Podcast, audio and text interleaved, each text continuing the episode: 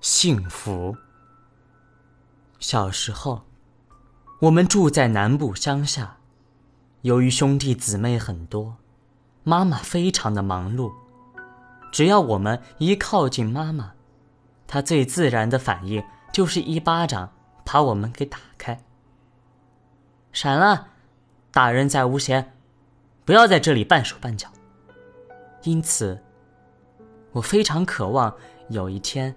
能够牵牵妈妈的手。有一天，妈妈要到田里摘野菜，我跟着去。她突然牵起我的手，走在林间的小路。